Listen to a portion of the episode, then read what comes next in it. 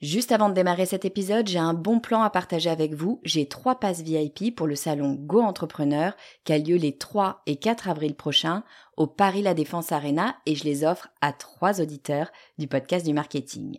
Alors, c'est quoi le salon Go Entrepreneur? Eh ben, c'est juste le plus gros salon de l'entrepreneuriat en France avec 45 000 personnes, 250 conférences et des grands noms de l'entrepreneuriat comme Frédéric Mazzella, Kelly Massol, Céline Lazorte, Éric Larchevêque, Justine Hutto, Catherine Barba, Maurice Sacco, Antonia Flelou, bref, il y a du beau monde et mes passes, eh ben, ils vous permettent d'accéder au club VIP où il y a tous les speakers. C'est la meilleure occasion que vous aurez de les rencontrer. Pour participer, c'est simple, il suffit d'être abonné à ma newsletter. Je tirerai au sort trois personnes le 29 mars. Si vous ne recevez pas déjà mes emails, eh bien, il suffit de vous abonner sur le podcast du marketing.com slash newsletter. Vous écoutez le podcast du marketing, épisode 163.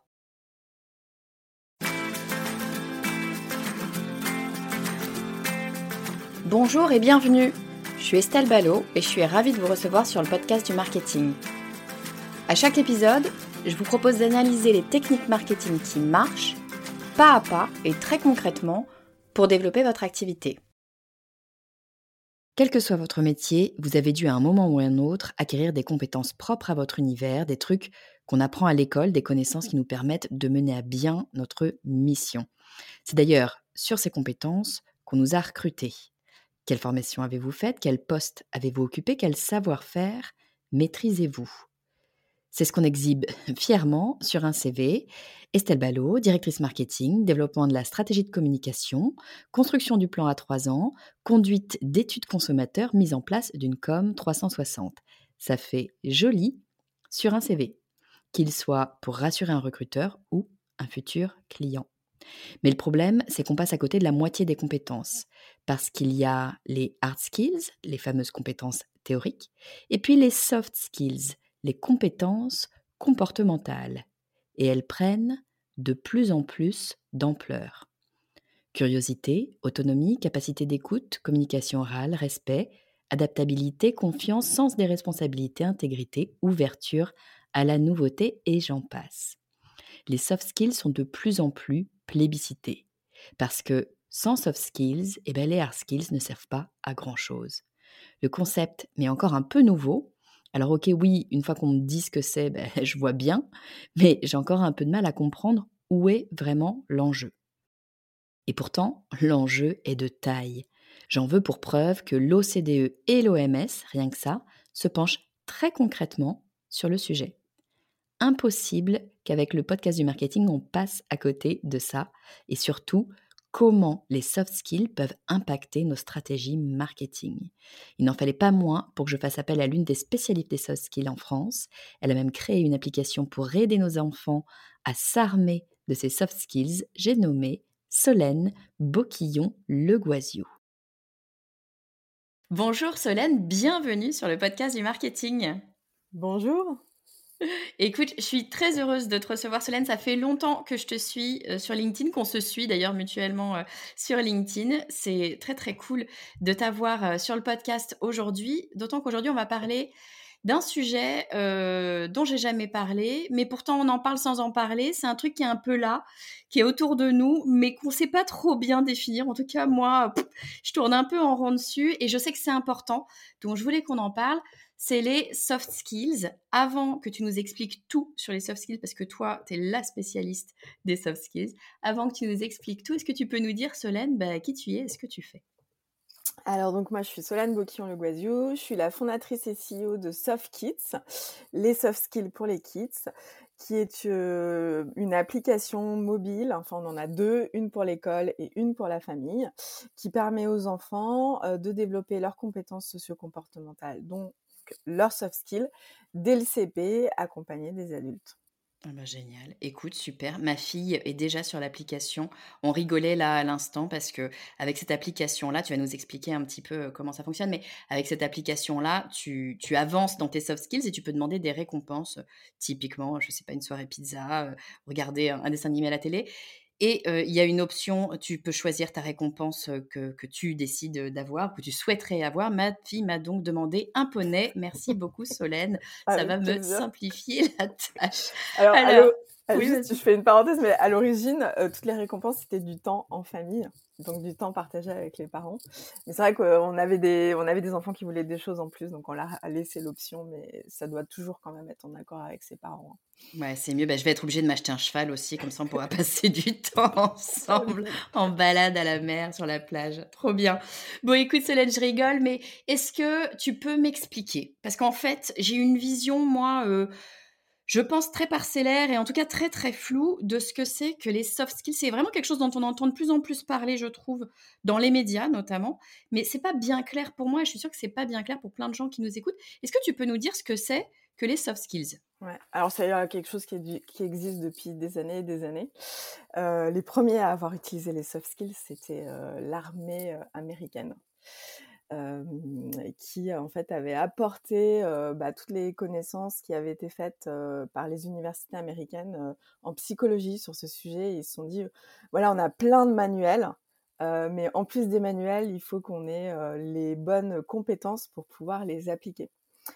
Et donc, en France, il y a beaucoup de discussions sur les soft skills ces dernières années. Enfin, moi, c'est quelque chose que je pratique depuis 2005.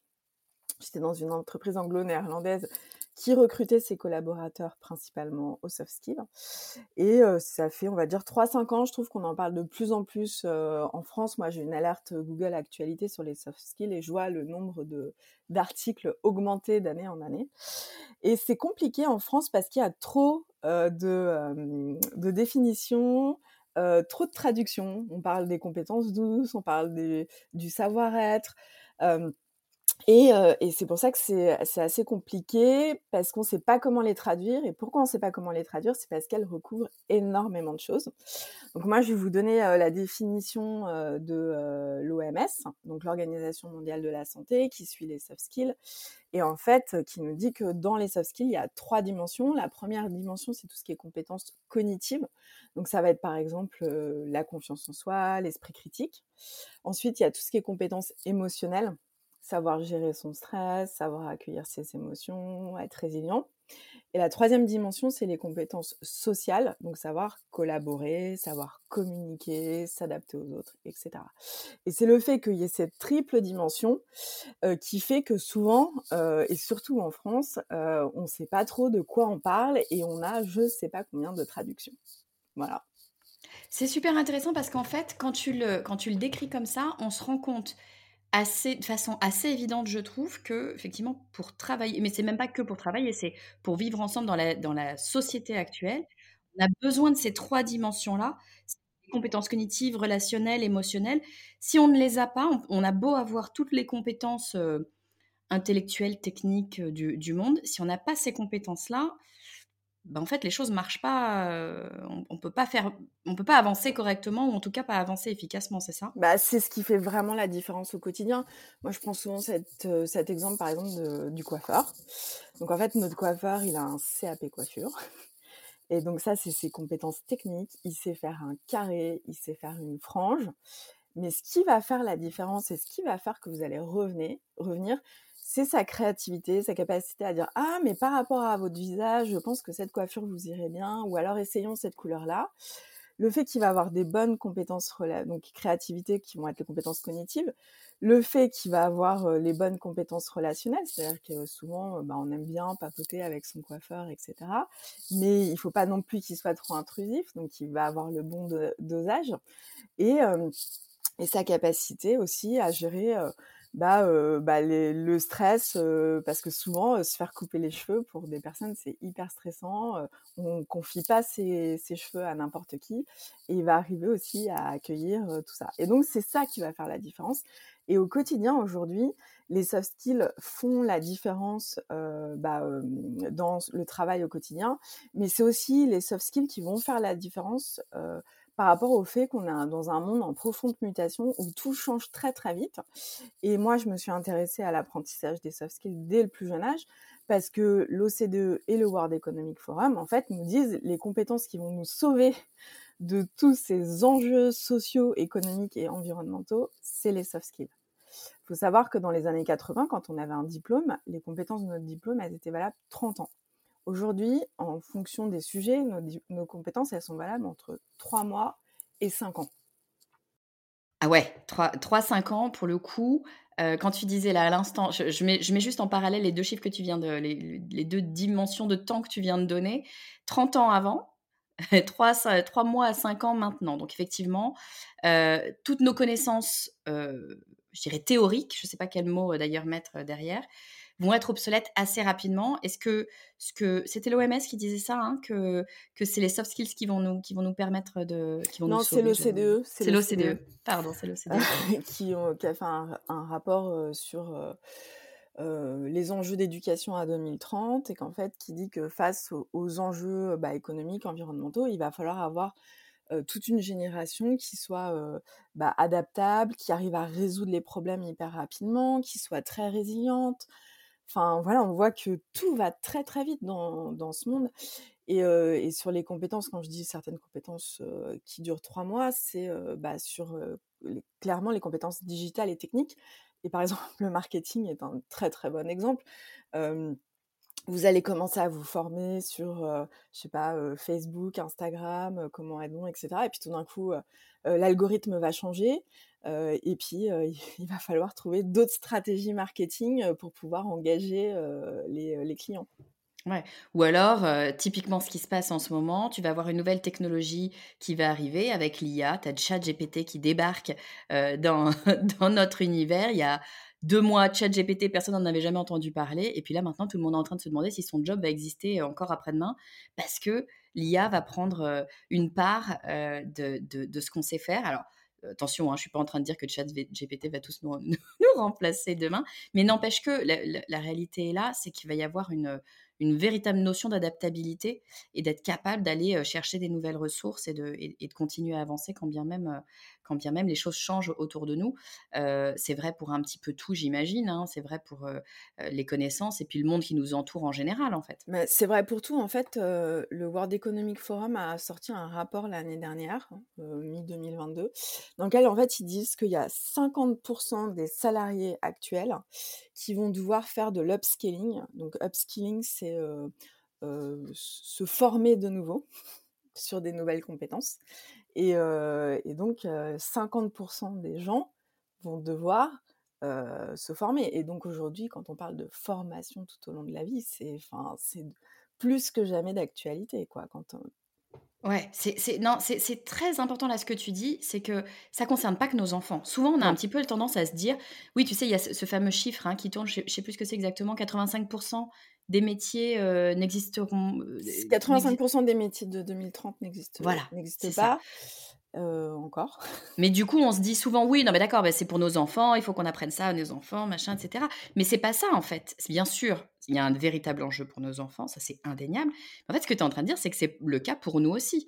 Quand tu dis que 50% des salariés vont devoir se, former, bah, ça veut dire que bah, on y est. quoi qu'on fasse, on va avoir besoin de la formation pour nous adapter nous-mêmes et puis voilà, trouver, euh, trouver de, nouvelles façons de, travailler et de nouvelles façons d'interagir euh, les uns avec les autres. Super intéressant. Mais alors du coup, euh, tu vois, ça, ça ma curiosité. Comment je fais, moi, parce que du coup, j'ai envie de me dire, non mais attends Estelle, t'es pas du tout formée aux soft skills. comment je fais? Enfin, il y, a des formations, il y a des choses qu'on peut faire au quotidien? Comment, comment ça marche? Qu'est-ce qu'on peut faire? Oui, alors il y a des choses qu'on peut faire au quotidien. on va toujours trouver des formations. Alors, ce qu'il y a, c'est que souvent, quand on parle de soft skills, il y en a beaucoup qui trouvent que ça touche au développement personnel, donc tout le monde n'est pas prêt à se développer personnellement. Sauf que il y a des choses très très simples qui ne font pas forcément partie du développement personnel. Et comme je le disais, moi, je travaille mes soft skills depuis 2005 quand je suis intégrée cette entreprise anglo-néerlandaise qui m'avait recruté aux soft skills. Et en fait, j'avais une liste de 12 soft skills obligatoires que je devais développer tous les ans. Au quotidien, dans mon poste. Donc en fait, ce qui est important quand on veut développer ces soft skills, c'est un, de déterminer quels sont les soft skills indispensables dans mon poste. Donc, je vais donner juste quelques exemples. Par exemple, le top 5 des soft skills dont on aura besoin à 2025 concernant, concernant le World Economic Forum, c'est 1. L'esprit d'analyse et d'innovation. 2. L'apprentissage actif et les stratégies d'apprentissage. 3. La résolution des problèmes. 4. La pensée et l'analyse critique. 5. La créativité, l'originalité et l'esprit d'initiative. Si parmi ces cinq soft skills, je me dis, il y en a vraiment qui, euh, sont indispensables pour moi, euh, je vais donner euh, par exemple l'esprit d'analyse et, d'innovation. Moi, c'est un soft skill que je travaille depuis à peu près 10 ans. donc, j'essaye de me positionner en experte sur des sujets et quand j'ai décidé de me positionner en experte, j'y suis allée étape par étape. La première chose, je me suis dit, bon, je vais m'inscrire à tous les newsletters de mon expertise. Et donc, j'ai été analyser ces newsletters et c'est comme ça que je me suis retrouvée à euh, analyser les rapports au CDE euh, en, 2000, en 2017, en 2018 sur les soft skills. Donc, donc voilà, je me suis dit, c'est le premier niveau, c'est il y a des rapports, je les lis. Voilà, et je les analyse et je vois ce que je peux en retirer. C'est déjà un boulot conséquent. C'est pas, pas juste un petit truc comme ça. Voilà, c'est ce que j'appelle faire l'état de l'art de notre expertise. Ensuite, le deuxième niveau, je me suis dit bon, maintenant que voilà, euh, j'ai lu les rapports, donc je commence à connaître un petit peu le sujet, je m'inscris à des conférences où il y a des gens qui vont parler du même sujet que moi. Donc ça, c'est le deuxième niveau. Et donc là, on va à des conférences, on échange avec des personnes, on confronte nos idées. Et en plus des conférences, euh, moi, quand j'étais DRH à l'international, j'aimais bien aller chez les compétiteurs. Et donc, quand je me déplaçais, je demandais aux compétiteurs RH euh, si je pouvais euh, aller visiter leurs locaux et parler avec eux de leurs enjeux. Donc, je sais pas, j'ai été chez Schumberger à, à Kuala Lumpur, j'ai été chez Philippe Maurice à Cracovie et on a échangé sur nos, nos enjeux. Ensuite, le troisième niveau, c'était de parler à des conférences de mon expertise. Mmh. Là, tu prends, tu te mets plus en avant et tu prends la parole, donc tu, tu, te positionnes totalement en tant qu'experte. Voilà. Et le quatrième niveau, c'était de, redistribuer ma connaissance et de l'amener aux collaborateurs au sein de l'entreprise pour qu'ils puissent pouvoir transmettre ma connaissance. Et donc là, je développe et mon esprit d'analyse puisque j'ai analysé quelque chose et mon esprit d'innovation puisqu'en fait j'amène l'innovation au sein de mon organisation en allant chercher tout ce que je vois d'innovant qui se fait pas chez moi. Super intéressant. Donc en fait, tu prends ton l'idée là derrière tout ça, c'est de prendre ton soft skills, de prioriser, de te dire ben moi, voilà cette année les, éléments que je souhaiterais euh, développer en priorité, et tu vas aller finalement te créer une stratégie euh, personnelle pour pouvoir développer ce soft skills. Alors toi en plusieurs étapes, en 4-5 étapes. Ça, ce que ben j'ai décrit, c'est quelque chose que j'ai fait en deux ans. Ah génial, super intéressant. Voilà. Et donc on peut faire ça pour euh, plein plein de choses. Enfin, je donne l'exemple la prise de parole en public ou le fait d'intervenir à des réunions. moi, j'avais, j'avais une de mes collaboratrices, elle était un peu timide. Et donc, ce que je lui avais proposé, c'est que elle me préparait des datas que moi, je devais présenter en comité de direction. Et je lui avais dit, je te propose de venir 15 petites minutes, une fois par mois, présenter ces datas. Et en fait, c'était son challenge du mois. Et au bout de trois mois, c'était hyper naturel. Elle s'est dit que finalement que ces gens à qui elle présentait ses datas étaient plutôt sympas et que c'était pas, il n'y avait pas tant d'enjeux et qu'elle y mettait peut-être trop d'enjeux. Et ça l'a aidé à prendre de parole en public. Oui, en fait, c'est de, c'est presque de prendre conscience de ces soft skills qui nous permet aussi de trouver les solutions. C'est-à-dire, ce que, ce que tu dis, c'est souvent le cas. Hein, c'est euh, j'ai peur de, j'ai peur de prendre la parole en réunion, j'ai peur de parler anglais. Moi, j'avais beaucoup de collaborateurs qui me disaient ça. Euh, je parle pas anglais, Estelle. Moi, je leur disais, bah, c'est dommage, t'as pas le choix. Dans mon équipe, tu dois parler anglais, donc il va falloir y aller. Et finalement, dès que je l'ai poussé, alors je poussais gentiment parce que le but c'est pas de, de bloquer les gens, mais dès que tu dès que tu n'as pas vraiment le choix et tu te rends souvent compte que tu maîtrises mieux une compétence que ce que tu imagines la maîtriser. Et typiquement, bah voilà, prendre la parole devant, devant le comité de direction, ça faisait pas si peur que ça une fois qu'on y était, ou prendre la parole en anglais, parfois on se rend compte que c'est pas grave si on fait des fautes, on nous a compris, et puis c'est ça, c'est ça l'essentiel. Mais en fait, finalement, c'est cette prise de conscience qu'il y a une soft skill à développer il, me semble, tu vois, en t'écoutant, qui me semble super importante parce que tant que tu, même si on le sait, parfois on n'en prend pas conscience ou on le verbalise pas, on se, on se le dit pas concrètement et donc on va passer à côté. On va se dire, ben non, mais moi je vais développer mon chiffre d'affaires parce que c'est souvent ça, hein, les objectifs qu'on se met, c'est quand même bien souvent, je veux une marge plus importante, je veux un chiffre d'affaires plus important, etc. Mais on oublie tous ces éléments-là qui sont ultra euh, constitutifs de notre réussite globale euh, après, évidemment. C'est-à-dire que si tu si pas capable de prendre la parole devant le comité de direction, comment est-ce que tu vas faire passer tes idées, tes projets, etc., pour aller euh, au, niveau, au niveau suivant, j'imagine? Ouais. Donc, en fait, il faut vraiment déterminer qu'est-ce qui va être clé. tu vois, par exemple, quand je pense au marketing, je me dis, bon, ma marketing, il faut absolument développer sa créativité. Donc, qu'est-ce que je fais pour développer ma créativité au quotidien? Ça peut être se dire, bon, bah, tous les lundis ou enfin toutes les semaines, je me fais un mood board où je vois tous les trucs qui me plaisent et je les mets, et je les mets, et je les mets dedans et du coup, je développe ma créativité comme ça. Il faut aussi énormément développer sa collaboration quand on est en marketing parce qu'on est quand même à mi-chemin. Il faut qu'on travaille avec la com, il faut qu'on travaille avec les ventes. Donc, comment est-ce que j'arrive à bien collaborer avec ces personnes, quitte à se dire, OK, bah, je leur demande du feedback, c'est hyper important. Moi, je sais que j'ai toujours fait tous les ans des 360 degrés, qui sont en fait 360 degrés feedback. Si on demande aux gens de notre entourage qu'est-ce qu'ils pensent de nos, forces, de nos points à développer, moi, j'aime bien poser ces, questions à mes amis ou aux gens qui travaillent avec moi. C'est si tu devais m'appeler pour une seule chose, pour t'aider, ce serait quoi? Et ça, ça aide énormément, quoi.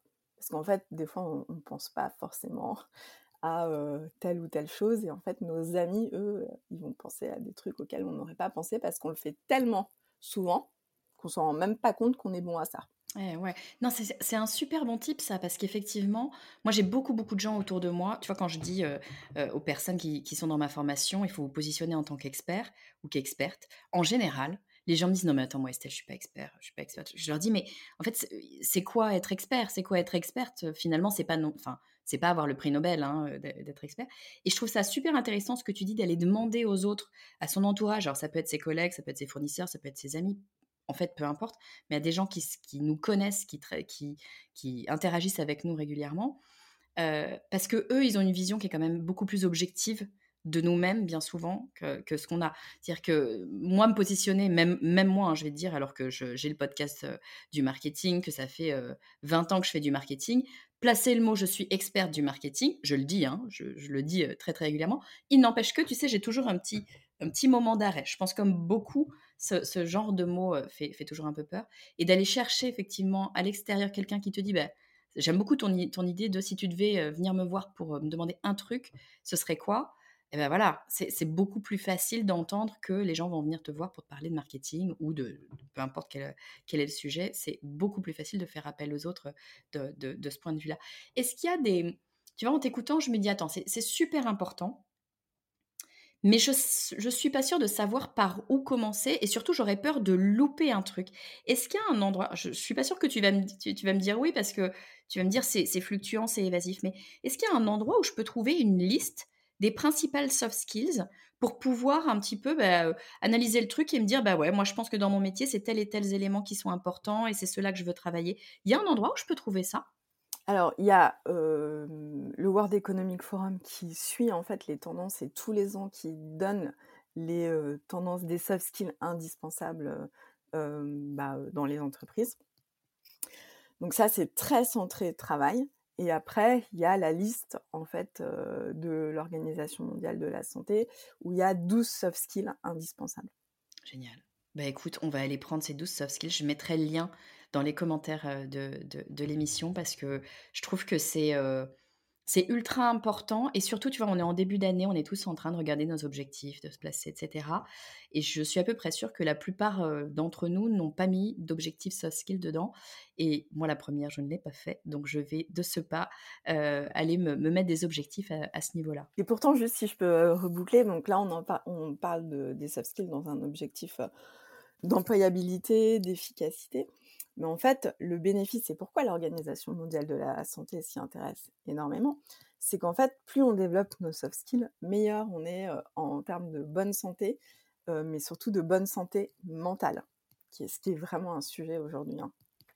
Ce qui est vraiment un sujet aujourd'hui, et j'ai l'impression, alors c'est peut-être parce que c'est mon environnement, j'ai l'impression que c'est un sujet, j'allais dire particulièrement, pour les créateurs et créatrices d'entreprises. Moi, j'entends énormément de créateurs d'entreprises me parler de burn-out, me dire que c'est allé trop loin, c'est allé trop vite, c'est monté dans tous les sens et que et finalement ils ont, un peu euh, implosé. Donc euh, oui, effectivement, euh, les sujets de santé mentale, c'est ultra, ultra, ultra important. Et quand on est indépendant notamment, pas que, mais quand on est indépendant notamment, bah, si on va pas bien, que ce soit de la santé physique ou de la santé mentale, euh, l'entreprise tourne plus. Donc c'est d'autant plus important de prendre, euh, de prendre soin de soi. On a, souvent tendance à un petit peu, un petit peu le, laisser de côté. C'est intéressant effectivement de voir que c'est l'OMS qui suit ces éléments-là et que c'est pas je sais pas, un organisme lié au travail. Alors j'imagine que le ministère du Travail les suit également, hein, j'en doute pas. Mais je trouve ça vachement intéressant qu'au niveau mondial, ce soit l'OMS qui aille chercher ces éléments de soft skills. Ouais, non, c'est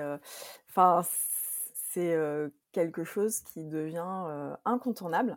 Et d'ailleurs, en France, les pouvoirs publics commencent à vraiment prendre le sujet à bras le corps. Euh, puisqu'ils souhaitent développer les soft skills de toute la nouvelle génération. ils ont lancé un plan de développement des soft skills à 2035 pour les 3-22 ans. D'accord, donc nos enfants, clairement, vont à un moment donné être formés au soft C'est plutôt une nouvelle assez réjouissante. Hein. Moi, je trouve ça plutôt intéressant. ça veut dire que pour nous, bah, il y a un moment donné, il va falloir qu'on apprenne à. Tu vois, c'est une des soft skills, apprendre à apprendre. Et bah, du coup, c'est peut-être la première à développer ici pour être sûr de ne pas louper le coche. Écoute, merci infiniment, Solène, de nous avoir un peu éclairé. Parce que, tu vois, je voulais qu'on se fasse une introduction sur les soft skills, ne serait-ce que pour prendre conscience de de cette existence des soft skills, de ce que ça peut nous apporter, de, comment est-ce qu'on peut travailler dessus. Solène, si on veut te suivre, en savoir plus sur toi, sur ton activité, sur les soft skills, où est-ce qu'on peut te retrouver, dis-moi? LinkedIn. Ah ben voilà, eh ben. c'est là où je suis, euh, un peu près tous les Très bien, bah, je mettrai ton lien euh, de ton profil LinkedIn euh, sur euh, les notes de l'épisode. N'hésitez pas à aller regarder son profil à Solène et à surtout à suivre Solène sur LinkedIn. Vous allez apprendre plein, plein, plein de choses sur les soft skills. Merci beaucoup Solène, tu es la bienvenue quand tu veux. Merci beaucoup. Merci infiniment Solène d'avoir partagé avec nous toutes ces informations sur les soft skills. Je suis comme une pile électrique, je n'ai qu'une envie, c'est d'aller updater mes objectifs de l'année et y ajouter des objectifs de soft skills. J'espère que pour vous également, ça a remué pas mal de choses. J'espère que vous êtes en train de réfléchir à ces fameux soft skills, à comment vous former, sur quoi vous former, quels objectifs vous donner, comment évoluer. Bref, c'est un épisode qui donne à si vous avez aimé cet épisode justement et que vous voulez soutenir le podcast du marketing, le meilleur moyen de le faire, c'est de laisser un avis 5 étoiles sur iTunes. Et puis, si vous voulez en savoir plus sur mes épisodes, sur mes bons plans, sur mes événements, eh bien, le meilleur moyen, c'est de rejoindre les 9000 abonnés maintenant à ma newsletter. Et pour le faire, il suffit d'aller sur le podcast du marketing.com slash newsletter. Je vous dis à très vite.